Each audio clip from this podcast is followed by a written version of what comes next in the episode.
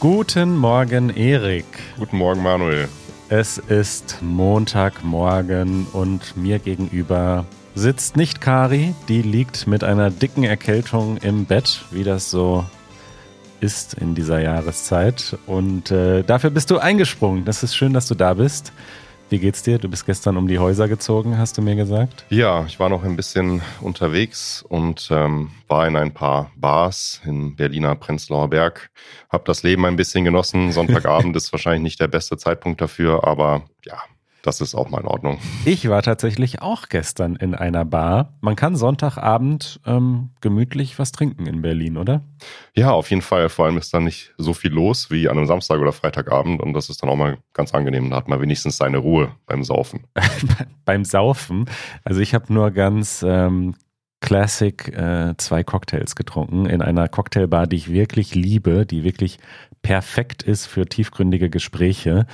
Das Einzige, was nervt, habe ich glaube ich schon öfter moniert hier, ist, ähm, kannst du es raten? Mm, nee. Hol mich ab. Berlin-spezifisch, sonst in Deutschland eigentlich verboten, aber in Berlin erlaubt. Hm. Es wird geraucht in dieser Bar. So. Und es ist halt so, es ist okay, es ist nicht so, es war auch nicht so voll, aber man kommt halt auf jeden Fall nach Hause und muss erstmal alle Klamotten irgendwie in die Waschmaschine stopfen. Ja. Es ist krass, ne? Das ist unangenehm, ja. Nur in Berlin gibt es ein, eine Ausnahme, dass Bars entscheiden dürfen, ob man rauchen darf oder nicht. In ganz Deutschland ist es ansonsten verboten. Ah, echt? Ja. Also zu meiner Zeit, als ich noch zu Hause in Baden-Württemberg war, da gab es da auch noch ein paar Raucherkneipen. Ja. Aber wahrscheinlich hat sich das in der Zwischenzeit geändert. Ja, ich glaube, dass das wirklich Berlin-spezifisch ist. Apropos Berlin-spezifisch. Wir müssen über etwas sprechen, was gestern, also am Sonntag, hier in Berlin passiert ist. Darüber redet Deutschland. Und zwar äh, gab es eine Wahl, mal wieder gestern in Berlin. Es wurde ja vor kurzem erst eine Wahl wiederholt in Berlin und gestern fand eine andere Wahl statt, eine kleine Wahl, nämlich ein Volksentscheid, bei dem es um das Klima ging. Warst du gestern wählen, Erik? Ich war gestern nicht wählen, aber ich habe trotzdem teilgenommen an der Abstimmung. Ich habe aber per Briefwahl gewählt. Per Briefwahl. Okay, ich war gestern wählen, äh, persönlich. Bevor wir darüber sprechen, kannst du erklären, was ein Volksentscheid überhaupt ist? Ja, ein Volksentscheid, äh, man nennt das auch Referendum zum Beispiel, ist eine Abstimmung, wo alle wahlberechtigten Menschen teilnehmen können. Das war jetzt diesmal auf Berliner Landesebene und da wurden die Leute gefragt, ähm, ob sie für die Änderung eines Gesetzes sind. Und so ein Volksentscheid ähm, ist dann auch verbindlich. Das heißt, je nach Ergebnis muss das dann auch umgesetzt werden und der Wille des Volkes muss dann quasi ähm, umgesetzt werden. Ja, genau. Es ist im Grunde ein Weg, bei dem die BürgerInnen direkt über ein Gesetz abstimmen können. Das ist ja zum Beispiel in der Schweiz und auch in manchen anderen Ländern ziemlich normal oder passiert sehr häufig. In Deutschland passiert das eher selten und wenn dann meistens eben auf lokaler Ebene. Und hier in Berlin ging es jetzt eben um ein Berliner Gesetz, das schon existiert und da geht es um den Klimaschutz. Und das aktuelle Gesetz besagt, dass Berlin, die Stadt Berlin oder das Land Berlin bis 2030 klimaneutral werden soll. Betonung auf soll. Ähm, das heißt, es ist ein Ziel, dass die Stadt bis 2030 unterm Strich keine Emissionen mehr verursacht. Auf Englisch sagt man, glaube ich, immer Net Zero. Also es ist ja klar, dass auch in Zukunft Emissionen, Treibhausgase entstehen werden, aber man soll die dann kompensieren. Und da ist aktuell das Ziel, das bis 2045 zu schaffen. Und diese, ich weiß nicht, ob ich gerade 2030 gesagt habe. Also doch, doch. aktuell war 2045 das Ziel und bei diesem Volksentscheid ging es jetzt darum, dass das Wort soll in muss geändert wird, dass das dann verbindlich ist, nicht nur ein, ein vages Ziel und dass es 15 Jahre vorgezogen werden soll. Also 2030 muss Berlin klimaneutral werden. Das war das Ziel dieser, äh, dieses Volksentscheids. Richtig. Und man muss sich das auch mal vorstellen. Also 2030, das ist ja gar nicht so lang. Das sind ja nur noch ja, sieben Jahre. Und eben aufgrund dieser kurzen Zeitspanne gab es auch einiges an Kritik an diesem Volksentscheid. Vielleicht können wir das noch kurz erwähnen, bevor wir das Ergebnis verkünden. Ja, wir verkünden jetzt gleich mit einiger Verspätung ganz offiziell das Ergebnis hier. Ja, was war denn die Kritik daran? Also, viele Leute haben gesagt, okay, das ist an sich eine gute Sache. Klimaschutz ist immer gut. Ähm, haben dann aber auch gesagt, okay, das wird uns sehr viel Geld kosten und die Stadt wird sehr viel Geld reinpumpen müssen, damit dieses Ziel auch erreicht werden kann. Manche haben auch gesagt, das Ziel ist überhaupt nicht zu erreichen, weil die Zeit einfach nicht reicht. Und Berlin hat auch viele andere Baustellen und ähm, ja, Bereiche, wo Geld gebraucht wird. Und dementsprechend ja, haben dann auch viele Leute gesagt, nee, ich stimme jetzt nicht dafür. Ja, das Geld ist die eine Sache und klar, viele Leute haben gesagt, es ist einfach an der Realität vorbei, denn es ist natürlich ein massives Projekt. Also ich glaube, so die zwei größten Bereiche, die immer wieder genannt sind äh, oder genannt werden, sind der Verkehr. Also es gibt einfach viele Autos, die natürlich noch Verbrenner sind, also die mit, mit Diesel oder Benzin funktionieren, keine E-Autos und der ganze Bereich Wohnen. Also ich glaube, die, die Mehrheit der Wohnungen in Berlin wird nach wie vor mit Gas beheizt und diese ganzen Heizungen auszutauschen und auch die Wohnungen zu dämmen, sodass weniger Wärme verloren geht. Das ist ein riesiges Projekt und da haben viele Leute gesagt, das in acht Jahren zu schaffen, ist einfach, ist unmöglich, so. Willst du hier äh, öffentlich verraten, wie du gestimmt hast in deiner Brief, Briefwahl. Ja, mache ich gerne. Also ich habe dafür gestimmt. Ähm, das war für mich ganz klar, ähm, auch wenn mir die Kritikpunkte auch irgendwie klar sind. Äh, aber ein positives Ergebnis hätte sicherlich trotzdem Druck aufgebaut und die Sache etwas beschleunigt zumindest. Aber jetzt ist es so, wie es ist. Ja, mir geht es genauso. Also ich habe zwar irgendwie zugestimmt, dass das erstmal relativ unrealistisch ist, aber ich hätte einfach gedacht, dass das ein wichtiges Signal ist.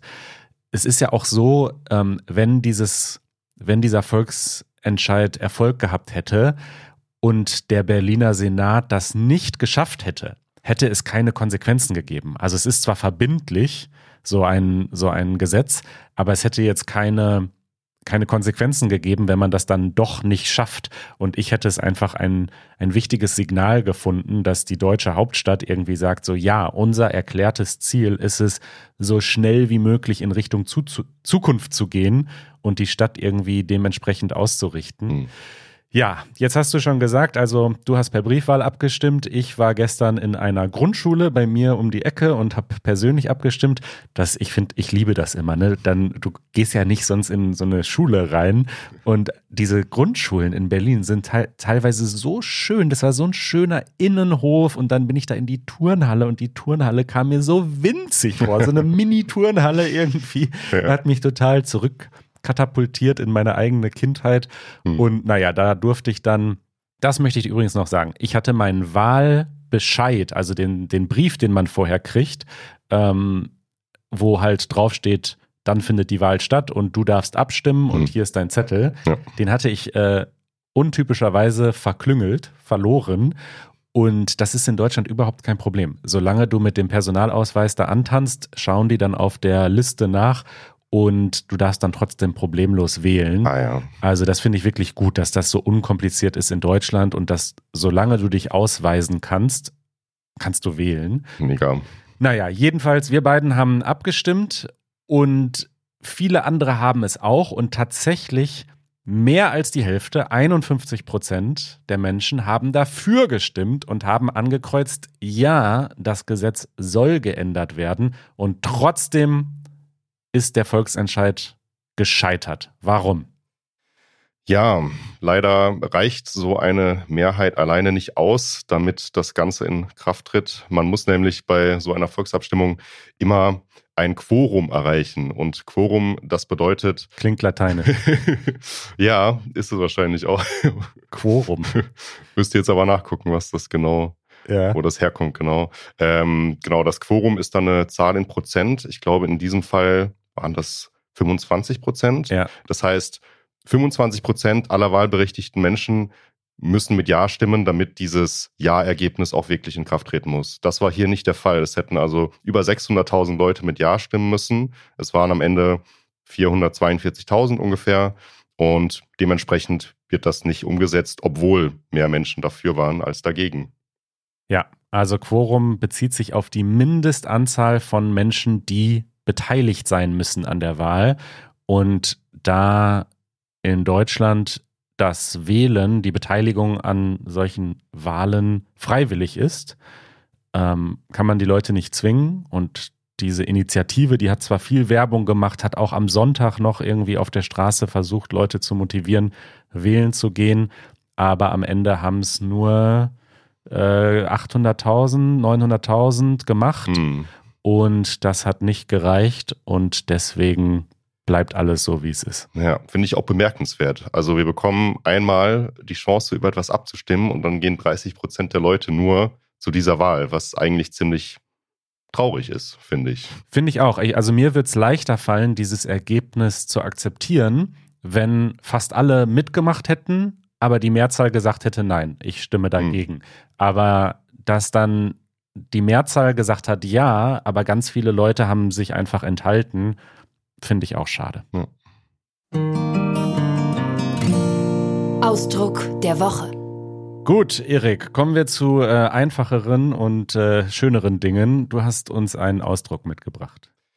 Ja, und zwar habe ich diese Woche viel um die Ohren, was die Arbeit angeht. Direkt am Montag kommt Manuel und möchte, dass ich im Podcast dabei bin. Ja. Und da sage ich natürlich ja und dann habe ich einfach sehr viel um die Ohren. Und der Ausdruck ist eben das, viel um die Ohren haben. Das ist ein, ein schöner Begriff. Also wenn man viel zu tun hat, viel, ja, nicht unbedingt Stress, aber einfach keine Freizeit, viel, viel zu tun haben, dann hat man viel um die Ohren. Genau. Hast du auch eine Idee, wo das herkommt?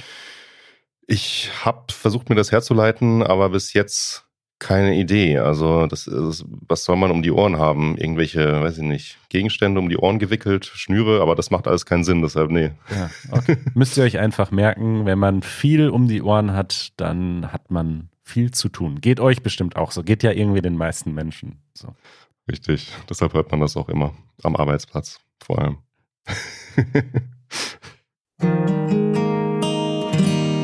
Eure Fragen. So, Erik, ich dachte, wir nutzen deinen Besuch hier im Podcast, um unsere lange Liste an äh, Fragen ein bisschen weiter zu bearbeiten. Ihr könnt uns Fragen schicken äh, über easygerman.fm und zwar entweder schriftlich oder, das freut mich immer besonders, als Audionachricht äh, dann hören wir auch eure Stimme.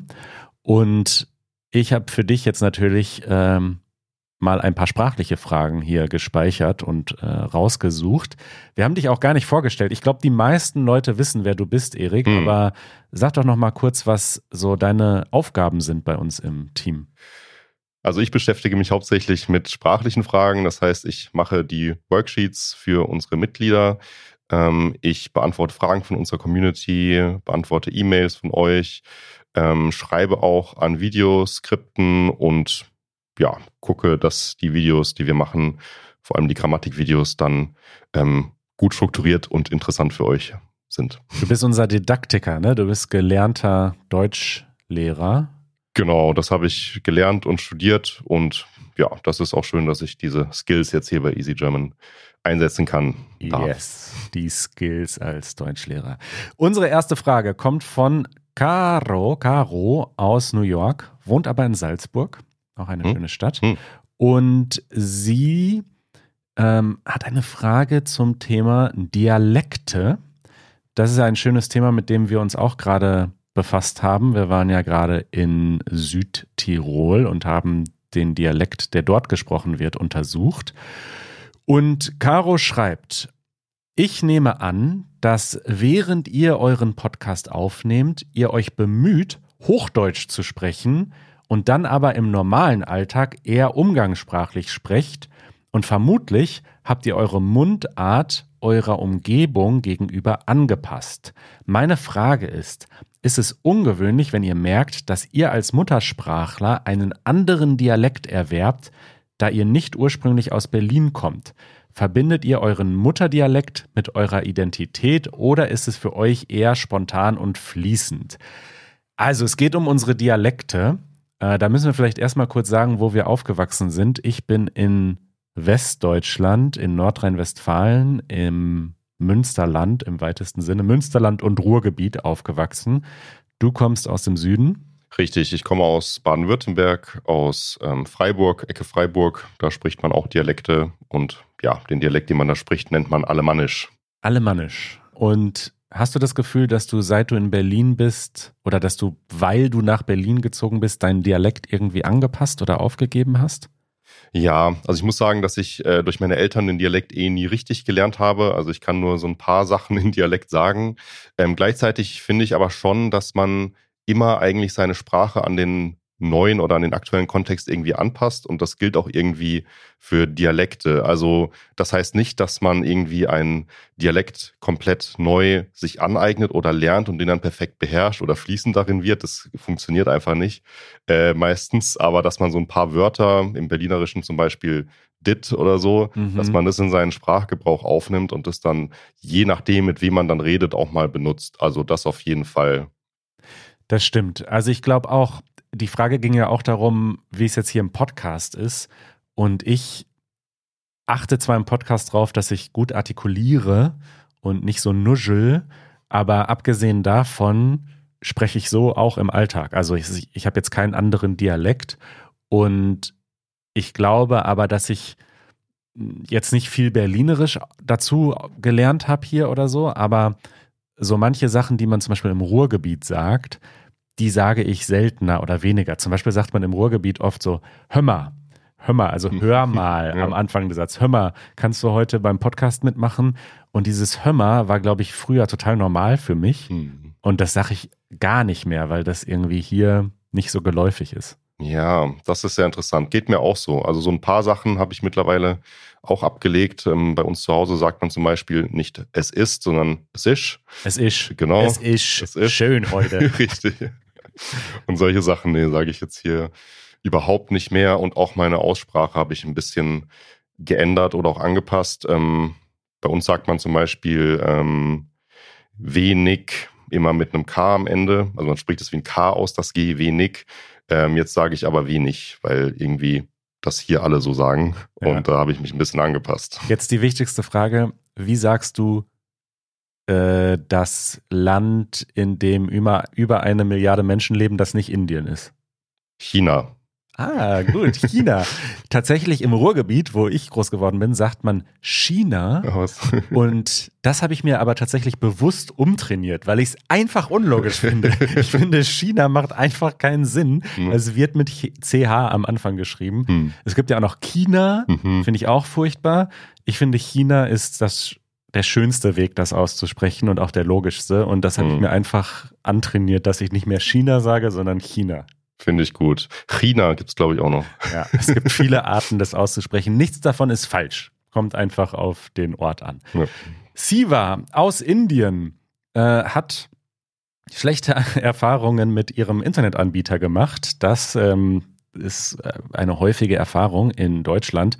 Und ihr Freund hat ihr dann gesagt, sie soll sich schnell beschweren, eine, eine Beschwerde einreichen, denn sonst könnte der Anbieter sagen, Edge Badge, es ist zu spät, wir können nicht mehr helfen.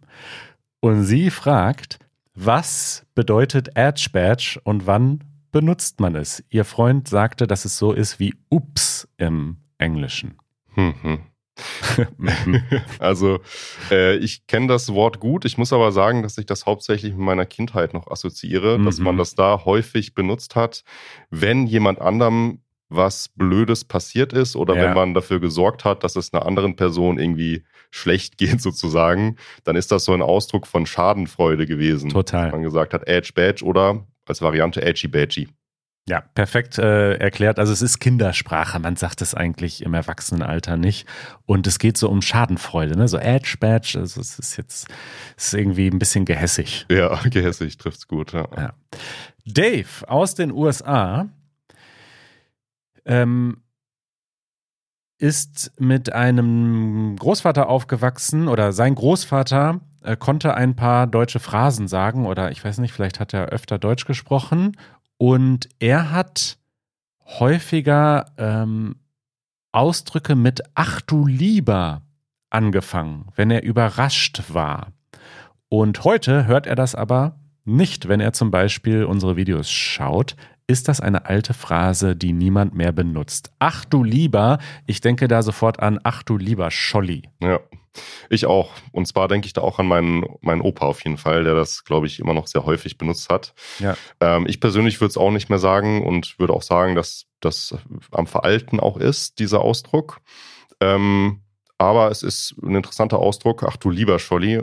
Es gibt auch noch Ach du lieber Herr Gesangsverein. Das finde ich auch gut. Ach du lieber Herr Gesangsverein. ja, das ist sehr skurril. Wie, also wie passt das zusammen? Herr Gesangsverein. Gibt es eine Person, die mit Nachnamen Gesangsverein heißt? Ja, oder geht es um einen Chor und um den.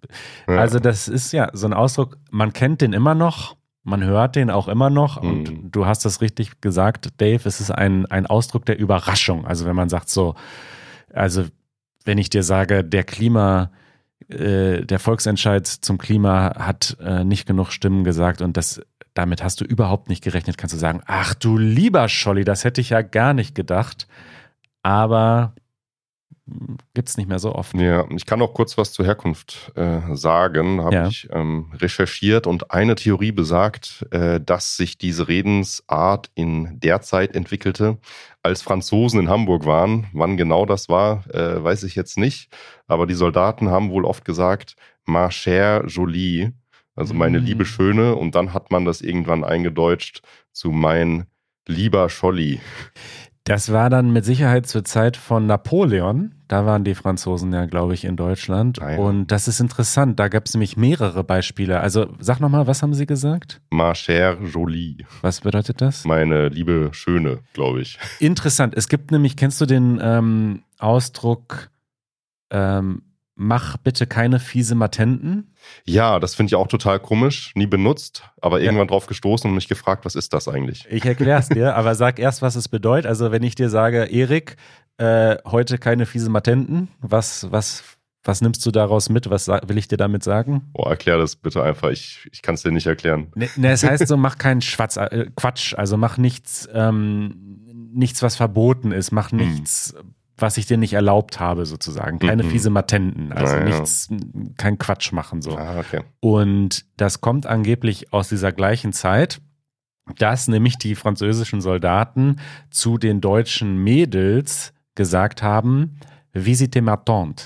Also komm in mein Zelt. Also besuch mich doch in meinem Zelt heute Abend, wenn du möchtest. Ja.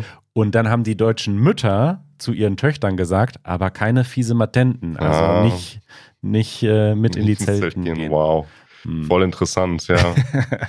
Spannend. Dana äh, hat eine Frage zu einer Präposition. Das ist, glaube ich, eine Präposition.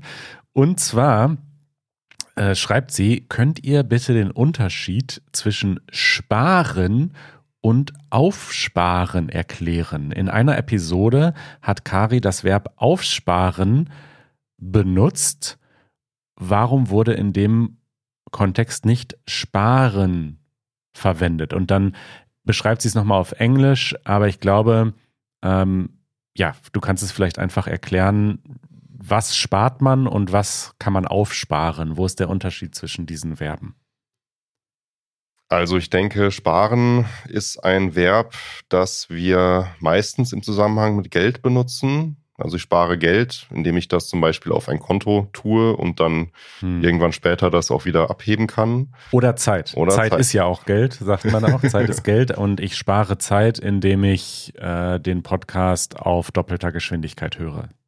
Genau, das ist auch, ist auch gut, ja. Also es hat quasi im Deutschen auch zwei Bedeutungen. Also ich nehme Geld, tue das wohin und benutze später wieder. Oder ich gebe nicht so viel Geld aus oder ich gebe nicht so viel Zeit aus sozusagen oder ich benutze nicht so viel Zeit, dann kann man auch sparen sagen. Ne? Es geht um eine Ressource quasi. Richtig, äh, genau. Und dann haben wir auf der anderen Seite dasselbe Verb auf den ersten Blick mit dieser Präposition auf davor, aufsparen und das Ganze ist auch noch ein reflexives Verb meistens. Dann heißt es sich etwas aufsparen. Hm. Und das würde ich jetzt nicht für Geld benutzen, sondern für andere Sachen. Zum Beispiel, ich denke da an, an Urlaubstage zum Beispiel in der Firma. Wenn ich sage, ich will jetzt noch nicht meinen ganzen Urlaub für dieses Jahr nehmen, sondern ich spare mir diesen Urlaub auf für Weihnachten oder so. Mhm. Das ist ein Beispiel, was mir einfällt. Also ich möchte den Urlaub später benutzen. Ähm, genau, gibt es da noch andere Beispiele? Vielleicht hast du auch noch was im Kopf. Na, man kann sich zum Beispiel die Schokolade für abends aufsparen, weil man dann einen Film guckt oder man kann sich ähm, man kann sich seine Energie aufsparen, Mm, dass ja. man sagt, ich will jetzt noch nicht, ähm, ich will jetzt noch nicht joggen gehen. Das ist ein blödes Beispiel, das gibt einem Energie. Aber du weißt, was ich meine. Also aufsparen ist eigentlich, wenn man etwas hat, aber man will es noch nicht benutzen, damit man es dann später benutzen kann. Mhm. Im Grunde ist es ja mit Sparen genauso. Mhm. Also man spart ja auch Geld, damit man es dann später benutzen kann. Ja. Aber aufsparen ist immer ganz spezifisch. Diese eine Sache, die spare ich mir auf für diesen Zweck. Und man würde das nicht so allgemein, ich spare mir allgemein Geld auf. Man könnte sagen, ich habe hier 10 Euro gefunden. Ich habe übrigens wirklich am Wochenende 10 Euro auf der Straße super. gefunden.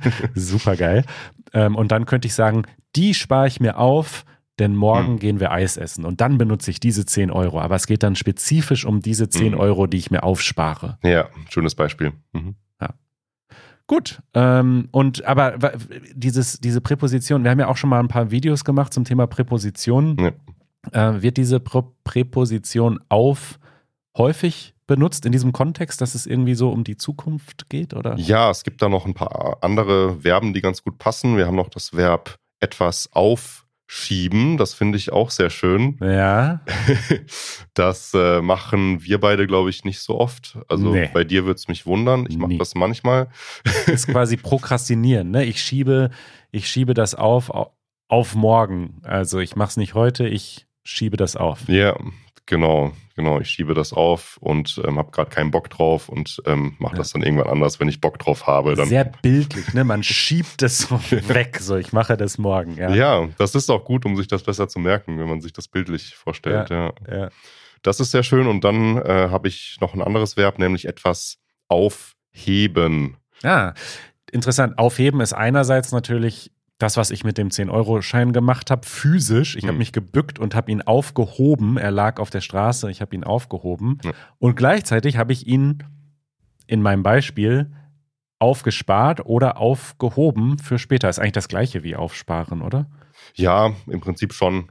Ähm, kann synonym benutzt werden. Ähm, genau. Gleichzeitig kann man auch einfach sagen, stattdessen, ich behalte das. Mhm. Das heißt, ja, ich nehme das in meinen Besitz und dann bleibt es erstmal da, bis ich damit irgendwas anderes mache in Mm. der Zukunft. Stimmt. Du gibst mir. äh, Was gibst du mir denn? Äh, Deine Uhr, die du jetzt äh, in Sicherheit wissen willst, bei mir im Tresor. Und dann sage ich, ist kein Problem, ich heb die für dich auf. Ja, Ja. ja. genau. genau. Okay, Erik, letzte Frage für heute. Das ist auch interessant, weil ich das früher so als Kind ähm, auch immer extrem seltsam fand. Und zwar schreibt Sotir aus Albanien, ich hoffe, ich sage deinen Namen richtig, ähm, wieso wird gucken, das Verb gucken, eins der häufigsten Verben überhaupt, guck mal, ich gucke Fernsehen und so weiter, wieso wird das mit G geschrieben, aber mit K ausgesprochen? Ja.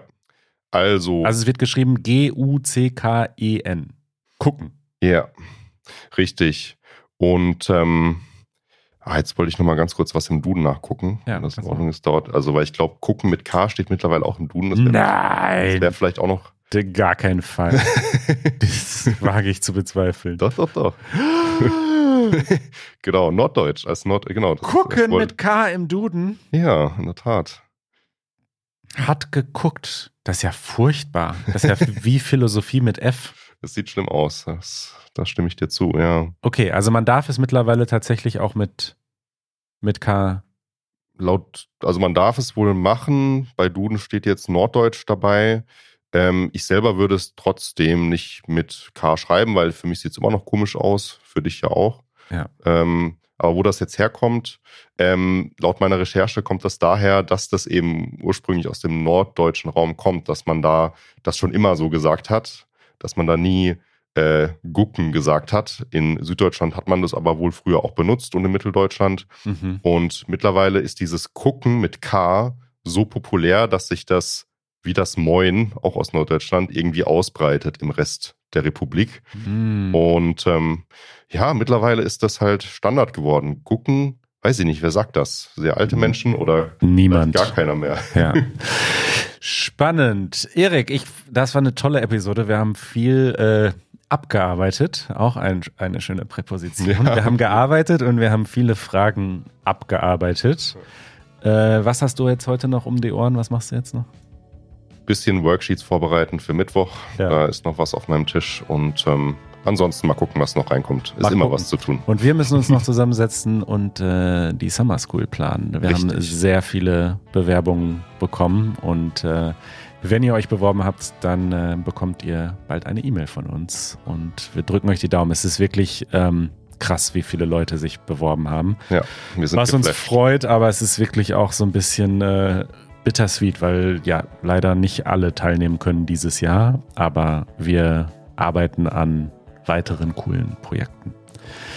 Erik, vielen Dank und bis bald. Bis bald.